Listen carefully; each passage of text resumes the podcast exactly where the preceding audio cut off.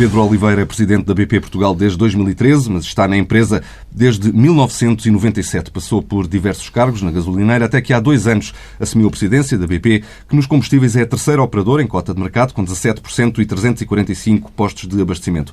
Pedro Oliveira, boa tarde. A BP Portugal passou por um processo de reestruturação que começou em 2006 e que levou ao corte de cerca de metade dos 400 postos de trabalho que tinha nessa altura. A estrutura da empresa já está adequada às condições do mercado? Não será necessário avançar para reestruturações adicionais? Sim, neste momento acreditamos eh, firmemente que a estrutura está absolutamente adequada àquilo que é a realidade do mercado português. Gostava, no entanto, de dizer que este ajuste da estrutura em Portugal não resultou só, eh, digamos que em Portugal, também foi de algum modo na Europa. Por outro lado, hum, a BP teve esta agenda porque centralizou uma série de serviços hum, na Europa, digamos assim, e, portanto, teve, gerou aí algumas economias hum, de escala. Portanto, não estão, neste momento, metade das pessoas a fazer o trabalho que as outras pessoas todas faziam no passado. Houve aqui uma lógica de programa europeu que, de algum modo, em que a BP antecipou a realidade da crise na Europa e, portanto, ajustou a estrutura. E, portanto, a BP Portugal tem hoje, então, cerca de 200 pessoas, é isto? Eh, neste momento não serão tantas, porque também, eh, no, a meio do ano passado, eh, formalizámos a venda do gás, do negócio de, de gás em Portugal, o que fez com que, numa base comparável, não sejam 200 pessoas, portanto, saíram cerca de 70 pessoas, que era a unidade toda de negócio de gás da BP em Portugal. Muito bem. Nos últimos anos a BP teve uh, prejuízos, de resto isso é uh, um fenómeno que atravessa todo o mercado, teve 54 milhões negativos em 2012, 23 milhões negativos em 2013, não são conhecidos ainda os resultados de uh, 2014, que deverão, calculo eu, incluir esse fator não recorrente da venda do negócio do gás, mas pergunto-lhe se tem já alguns sinais uh, dos números que se podem esperar em termos de resultados de 2014? Sim, os números que referiu do ponto de vista de resultados uh, antes de impostos são absolutamente corretos. É importante referir que esses anos foram anos especialmente ativos no que diz respeito à reestruturação da BP em Portugal e estão, de algum modo, poluídos por efeitos não recorrentes, tanto em 2012 como em 2013, depois numa lógica não comparável com a venda do gás, digamos que em 2014, e ainda assim também com ajuste de fundo de pensões, reconhecimento de algumas imparidades. A verdade é que ao longo destes anos o resultado operacional sem efeitos correntes tem vindo a crescer significativamente. Já no, no ano passado tivemos um resultado na ordem dos 15 milhões de euros eh, positivos. O resultado operacional? Operacional. Portanto, uh, sem esses efeitos não recorrentes, digamos assim. E essa tendência ter-se-á mantido em 2014 de, de melhoria do resultado operacional? Sim, sem dúvida nenhuma. E será isso suficiente para um resultado uh, líquido antes de impostos eh, já positivo? Ainda não, ainda não temos os números fechados, estamos a apurar. Uh, a certeza é de que o resultado operacional será mais positivo do que foi no ano passado. E, portanto, neste momento seria prematuro estar-lhe a antecipar. E, portanto, como os resultados da BP têm tido, em Portugal têm tido, têm sido especialmente sacrificados por estes efeitos não recorrentes, nós hoje em dia estamos a avaliar a empresa mais na lógica operacional, do resultado uhum. operacional, que é de facto aquilo que traduz a performance real da empresa. Uhum. Uh, sem querer insistir, mais apenas uma uh, questão adicional sobre este tema, uh, podemos esperar, portanto, em termos em, em, resultados comparáveis, digamos assim, portanto, excluindo a venda do gás, uma melhoria em relação a 2013? Sem dúvida nenhuma sem dúvida. Vai haver uma melhoria em relação a 2013.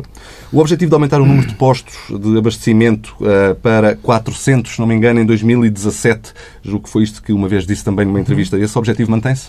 Esse objetivo mantém-se e até está de algum modo antecipado, porque as coisas estão a correr bem nesse sentido. Nós continuamos a crescer rede em Portugal. E, apesar, digamos que desses resultados uh, contabilísticos, nós em 2012 tínhamos cerca de 330 postos uh, e fechámos 2014 já muito perto dos 360 postos. portanto, continuamos a crescer rede uh, em Portugal. Portanto, esse aumento dos resultados operacionais da BP Portugal resultam não só, e é verdade que também por força deste, destes programas de reestruturação, mas por um trabalho enorme que temos feito do lado das vendas e da otimização de margem através de uma série de programas e parcerias que são subejamente conhecidas em Portugal hoje em dia. Muito bem. Em termos de cota de mercado, a BP é, eh, pelos últimos números que eu vi, eh, a terceira das quatro grandes petrolíferas a operar no país. Está atrás da Galp e da Repsol e à frente da Cepsa. Pergunto-lhe se a BP está confortável nesta posição. Quais são os objetivos a médio prazo? A manutenção desta cota de mercado? Crescimento?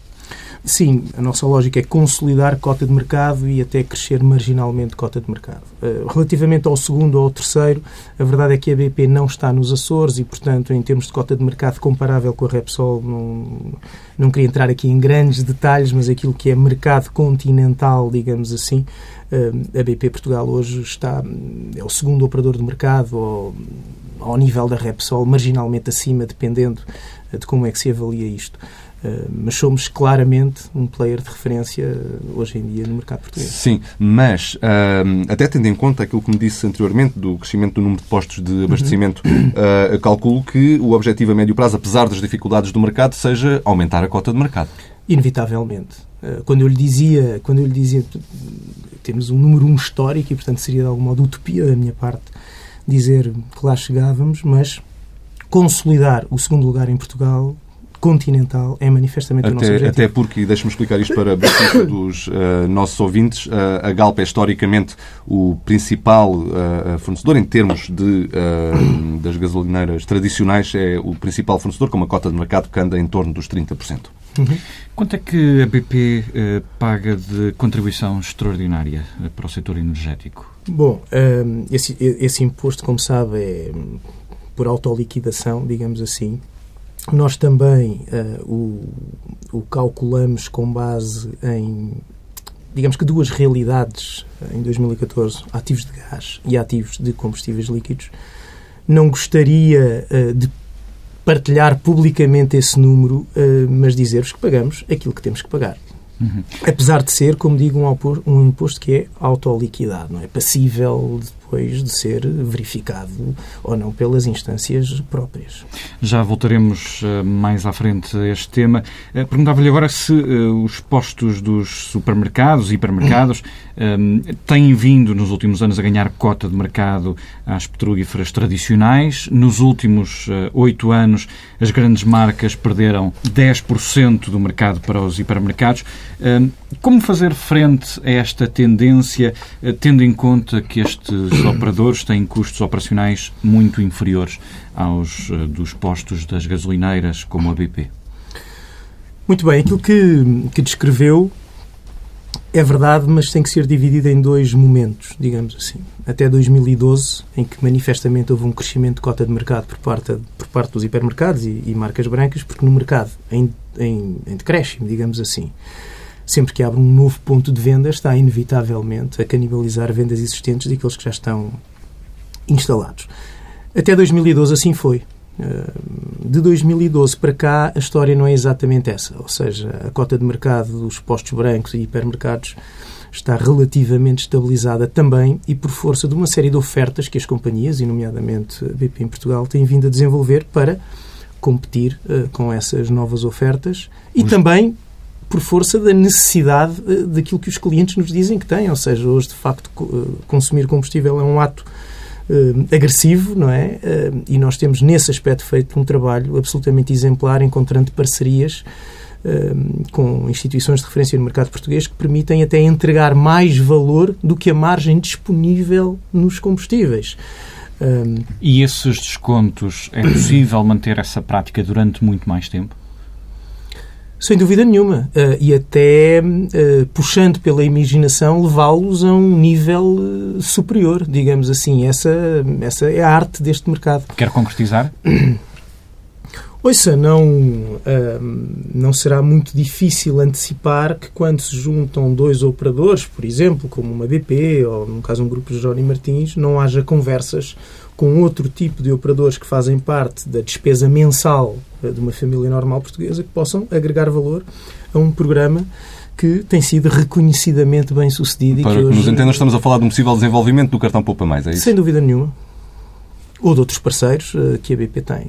Não vou adiantar mais nesta altura, por razões óbvias, como deve imaginar, mas essa, esse é um dos pilares estratégicos de desenvolvimento da oferta da BP em Portugal. Mas, garantidamente, este ano haverá mais descontos na BP? Eu diria, eh, se calhar a palavra descontos é um pouco agressiva. No final, eh, traduzir-se-á no que está a referir, mas mais valor entregue ao cliente final através de benefícios noutros parceiros que podem vir a fazer parte deste programa ou de outros que a BP uh, também tem.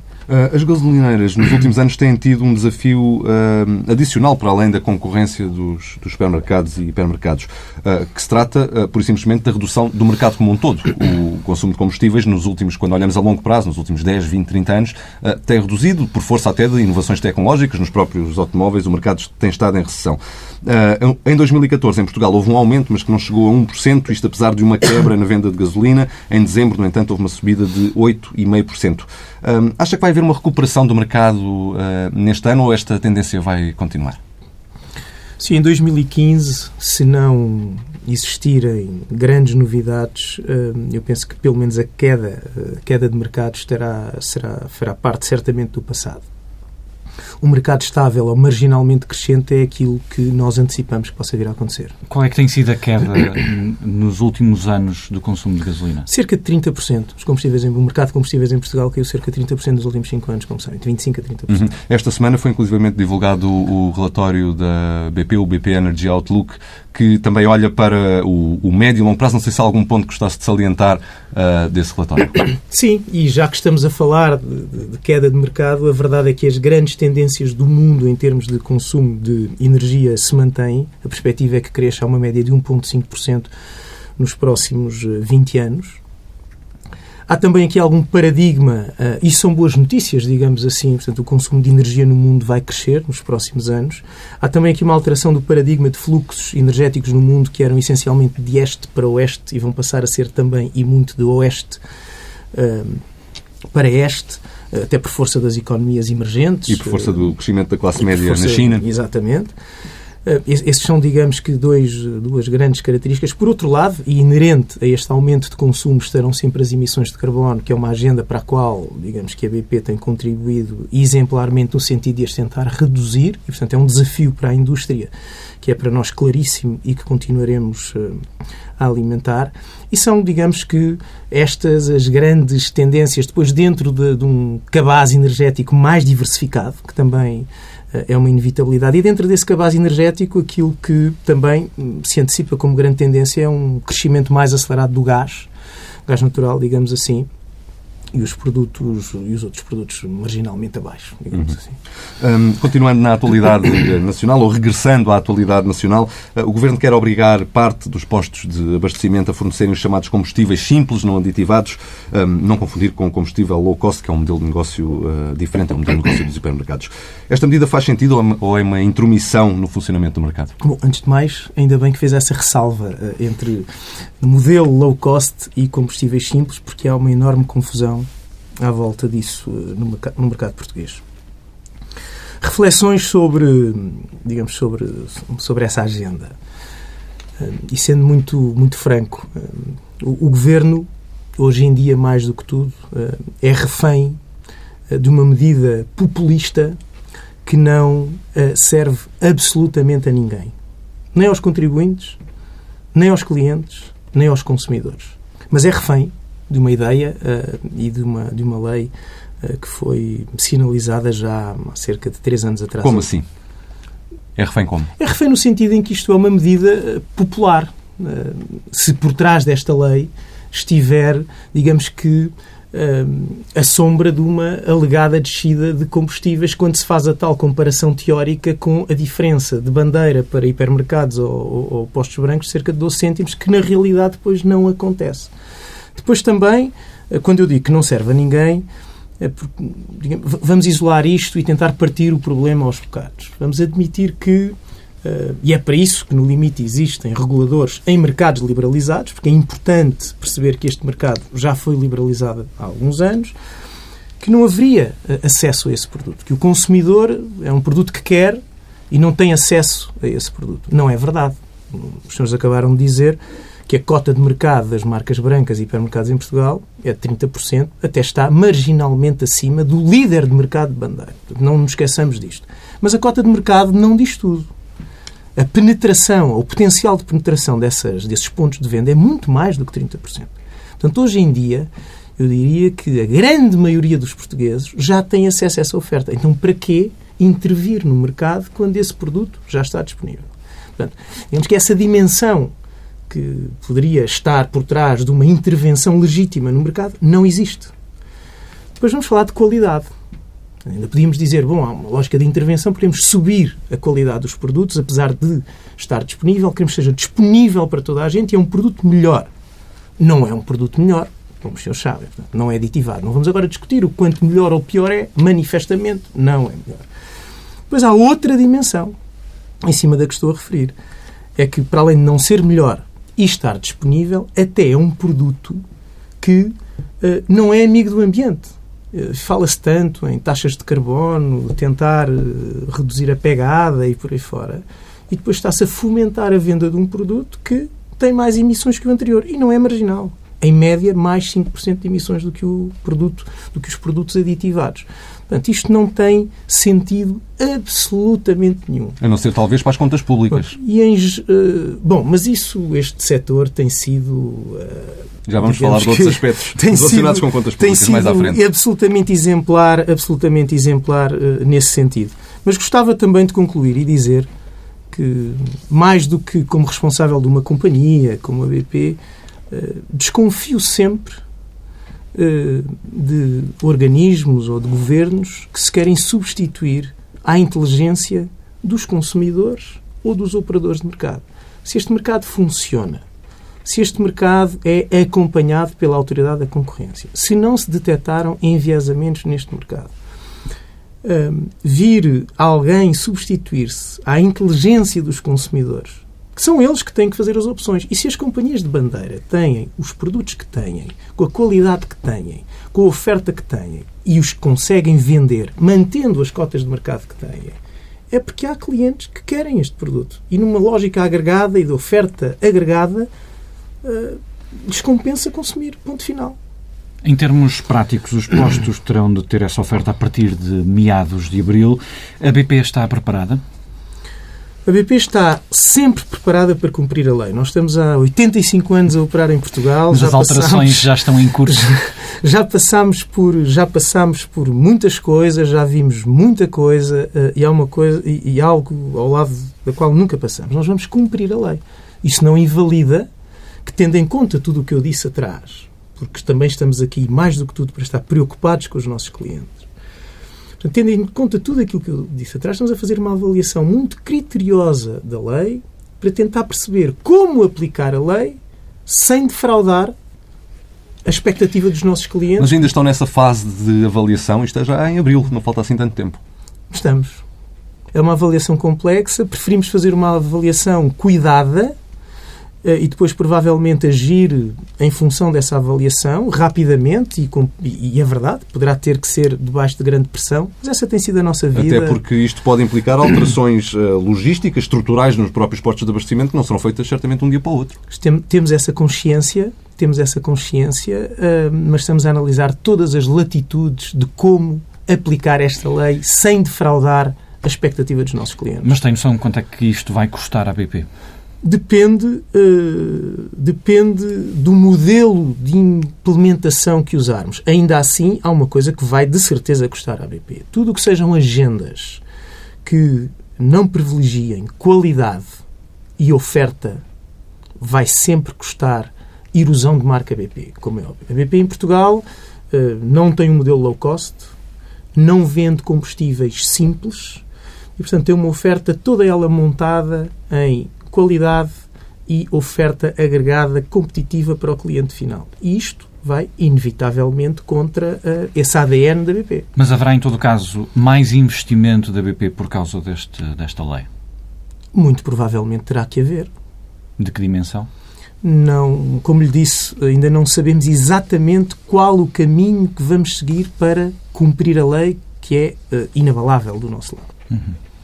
Como é que uh, olha para os preços de referência nos combustíveis? Estes preços que não incluem uh, uma fatia importante do custo, uh, que diz respeito às despesas logísticas e de retalho, não são comparáveis com os preços praticados nas bombas. Tem alguma, alguma utilidade, afinal, para os consumidores? Não tem nenhuma utilidade. Absolutamente nenhuma utilidade um preço de referência no mercado liberalizado uh, é, uma coisa caricata. Agora, uh, se calhar pensando bem, tem uma utilidade, mas que na realidade não se traduz em nada para o consumidor. Foi provavelmente a maneira oficial, sendo que não era esse o objetivo, dos consumidores verem através de um organismo uh, uh, com a tutela, digamos assim, que as margens disponíveis para o total da indústria viver, e quando eu digo o total da indústria, são operadores, revendedores e clientes. Portanto, a diferença entre o preço de venda ao público médio e esse tal preço de referência que a NMC publica põe a nu, digamos assim, apesar de ser fácil, já antes era fácil apurar esse valor, que as companhias hoje operam em Portugal com margens brutas, e eu volto a dizer brutas, na ordem dos 15, 16 cêntimos por litro, e é desses 16 que os clientes têm descontos. 4, 5, 6, 7, 8. Os revendedores têm que pagar os seus postos e os operadores fazer o seu negócio, digamos assim. Portanto, se houve alguma utilidade foi voltar a legitimar algo que as companhias já andam a dizer há anos. Agora, do ponto de vista técnico, um preço de referência no mercado liberalizado que manifestamente funciona e que não tem nenhum enviesamento, é uma anormalidade. Eh, o secretário de Estado de Energia diz que uh, existem falhas no mercado de combustíveis uh, e que é necessário um trabalho, passo a citar, de vigilância e de melhoria permanente. Uh, que leitura faz destas declarações do secretário de Estado? Estupefação. Estupefação total.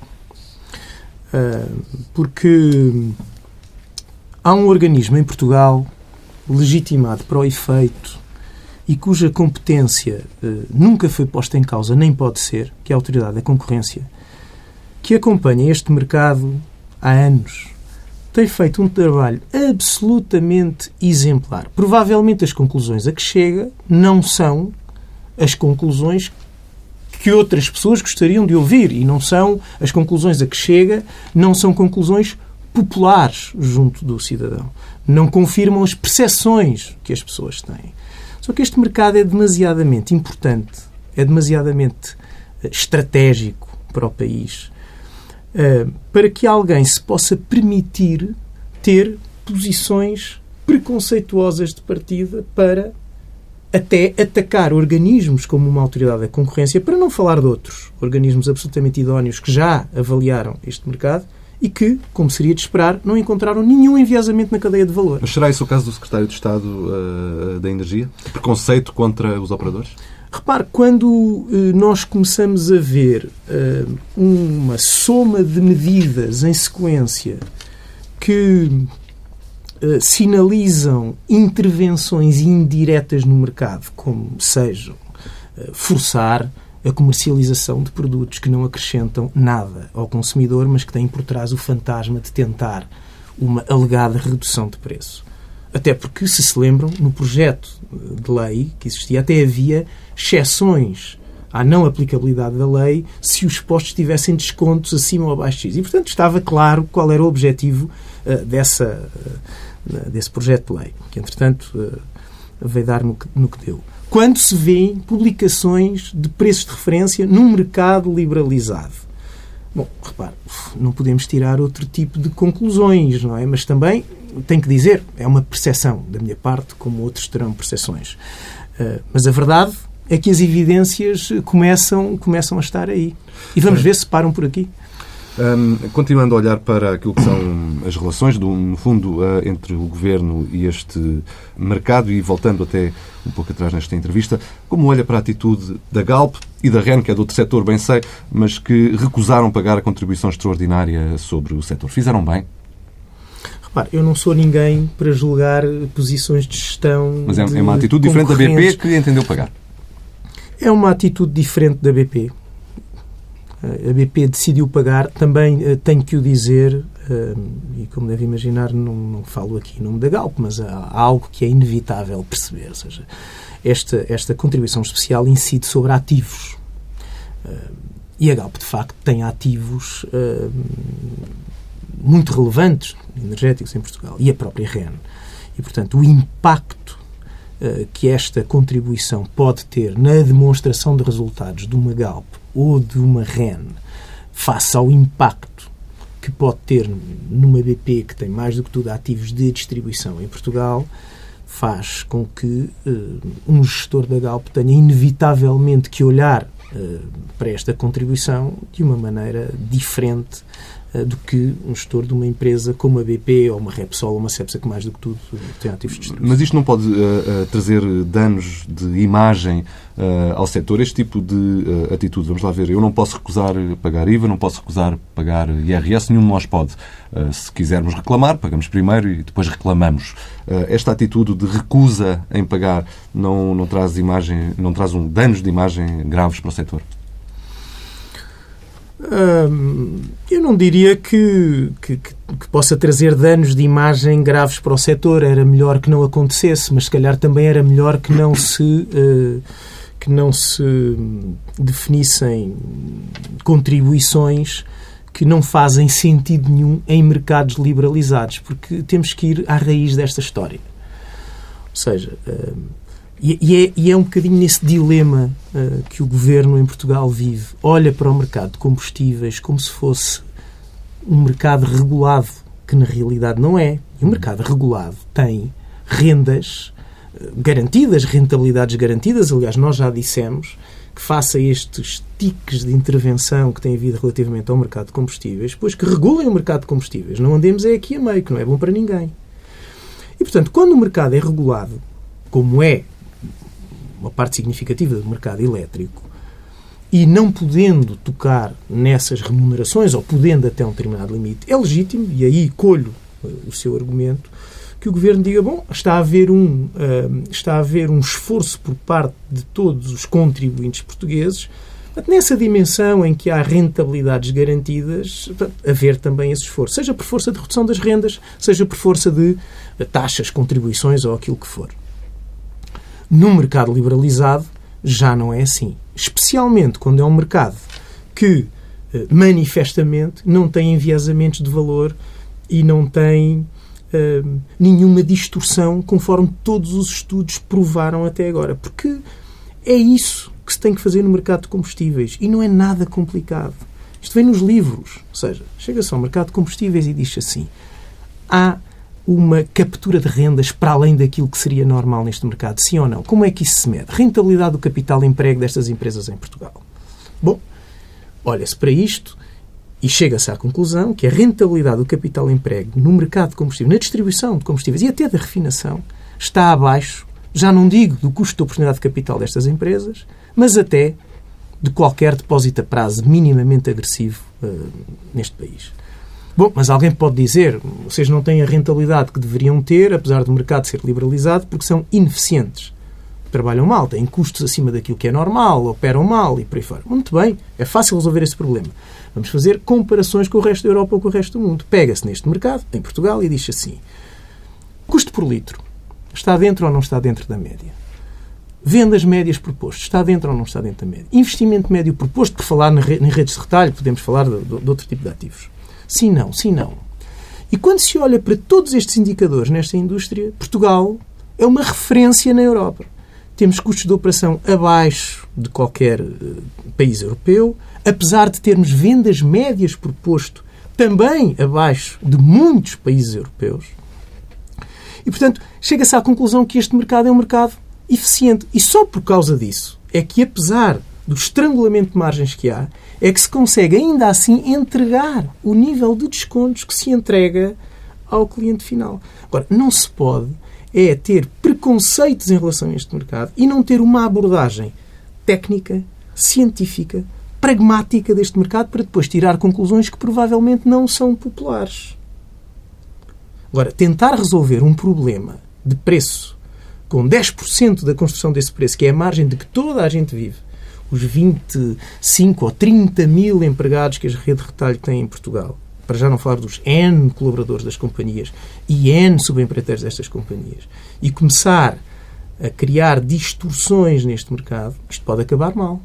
Porque são estas políticas erráticas, eh, pouco estudadas e com base em preconceitos que no mercado que, que é uma maratona, isto não é um sprint, depois podem acabar mal. Quando se diz, quisermos olhar para a cadeia... Quando diz acabar mal? Criar destruções, olha, muito provavelmente ter que, ter que se encerrar postos, uh, ter que uh, segurar operações que, por força de um modelo incentivado politicamente, depois não é sustentável no tempo. e podemos falar, por exemplo, da agenda de biocombustíveis em Portugal, que tanta tanto ruído criou quando foi por uhum. força desta que é, que é, que é, um, que é algo que está aí para toda a gente ver que não funcionou, na sua opinião? Não, não é, não é que não funcionou. Acontece muito em Portugal, quando há uma agenda, digamos que política, há um incentivo para que toda a gente invista, o setor financeiro mete dinheiro e depois temos, caímos, como estamos hoje em Portugal, no setor dos biocombustíveis, com uh, o dobro da capacidade de produção, o dobro da capacidade de produção que o mercado pode acolher, num setor que até até ao final de 2014, tinha um sistema de cotas e proibição de importação em Portugal. Portanto, os portugueses, e já portanto, pagam em cada um seu, dos seus litros, digamos assim, uma componente de biocombustíveis, essa sim, ineficiente, que não concorre com a Europa. E não vou agora aqui entrar em detalhes, mas que não concorre. Mas também lhe digo, uh, provavelmente nesta altura, abrir esse problema e criar ainda mais problemas em muitos operadores que hoje já estão nas mãos de fundos de reestruturação bancária. Uh, por isso é que eu digo que este. Quantos é... operadores é que estão nessa situação?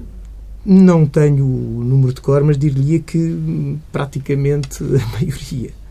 Não estarão aqueles que estão associados a grupos que têm outro tipo de atividades, digamos assim. Uh, mas isso é subejamente conhecido, ou seja, investiu-se no mercado, não, há, uh, não há importações e, e tenho que lhe dizer as metas de biocombustíveis em Portugal para de 2015 para a frente só vão ser uh, possíveis de atingir porque houve, infelizmente, tarde, uma conversa com os operadores, com as companhias, tentar perceber, garantindo aquilo que era possível aos operadores em Portugal por força do limite técnico dos biocombustíveis de primeira geração e depois cobrir a diferença por força de importações. Isto é uma coisa que nós, operadores, vinhamos a sinalizar ao Governo desde o princípio de 2014 que ia acontecer. E teve que ser feita à pressa. Ainda bem, houve bom senso no final e encontrou-se um modelo uh, lógico. Tenho pena que não seja assim para a maior parte das agendas desta indústria. Disse em 2013 que durante a crise eh, a BP tinha observado um aumento no número de fraudes nos postos, eh, isto é, de pessoas que abastecem e não pagam. Eh, este fenómeno diminuiu, entretanto, ou nem por isso? Olha, é muito difícil responder essa pergunta nesta altura porque nós tomámos uma medida correta do ponto de vista da gestão Uh, mas eu tenho que dizer uh, muito incorreta do ponto de vista da relação com o cliente, porque qual foi a maneira mais óbvia de resolver esse problema? Fê-lo a BP, como fez toda, toda a indústria, pré-pagamento. E, portanto, não há nada de mais anticomercial do que condicionar o ato de consumo do cliente que nos entra no estabelecimento à partida, não é? Uh, por isso é que eu digo que foi uma boa medida de gestão, mas foi uma péssima medida do ponto de vista comercial. Conscientes disso, um, começámos a desenvolver com a Universidade Portuguesa, uh, com o ISEL, um, um modelo de detecção uh, ligado diretamente ao sistema para podermos um, passar ao lado desse problema e para não desconfiarmos, entre aspas, de partida de qualquer cliente que entrasse nos nossos postos. Uh, esse programa está a avançar muito rapidamente, estamos muito satisfeitos com os testes e muito provavelmente ainda durante o ano de 2015 verá a luz do dia e teremos aí um fator diferencial muito engraçado lá da BP. E acaba-se o pré-pagamento na BP? Ou diminui as situações em que se exige o pré-pagamento? Exatamente. Como é que tem visto a queda acentuada eh, dos preços do petróleo? Está neste momento em torno dos 60 dólares uhum. o barril. Se os preços continuarem durante muito mais tempo, eh, que consequências é que pode trazer para a indústria petrolífera como um todo? Para a indústria como um todo e a indústria petrolífera no mundo, se há coisa que tem provado é que é uma indústria resiliente e que tem todas as suas agendas uh, muito definidas em função das grandes tendências. Uh, e as grandes tendências continuam lá. e, portanto, todas as grandes linhas estratégicas das grandes companhias não se alteraram por força desta realidade. Agora, esta realidade existe e não pode ser ignorada. E como empresas que são geridas criteriosamente e numa lógica de sustentabilidade, tem inevitavelmente que ajustar a marcha em função uh, do que se lhes depara pela frente. E neste momento essa é a realidade. O que é que as companhias podem fazer, que é aquilo que estão a fazer neste momento? Olhar mais criteriosamente para a linha de custos, obviamente, olhar mais criteriosamente para a cadência de investimentos, e portanto já foram anunciados uh, uma série de atrasos em alguns investimentos, digamos que não, não estratégicos, não críticos, eh, mas também já foram anunciados. E, portanto, essa é, de algum modo, a reação natural de um operador no curto prazo. Agora, todos os fundamentais estão lá e o, e o outlook da BP para 2035 revela-o claramente. Eh, o consumo de energia no mundo vai crescer, eh, vai estar, vai ser mais diversificado, digamos assim, e, portanto, eh, essas agendas vão continuar aí. Agora podem ser atrasadas, eh, aceleradas em função da realidade de cada momento. E no caso português?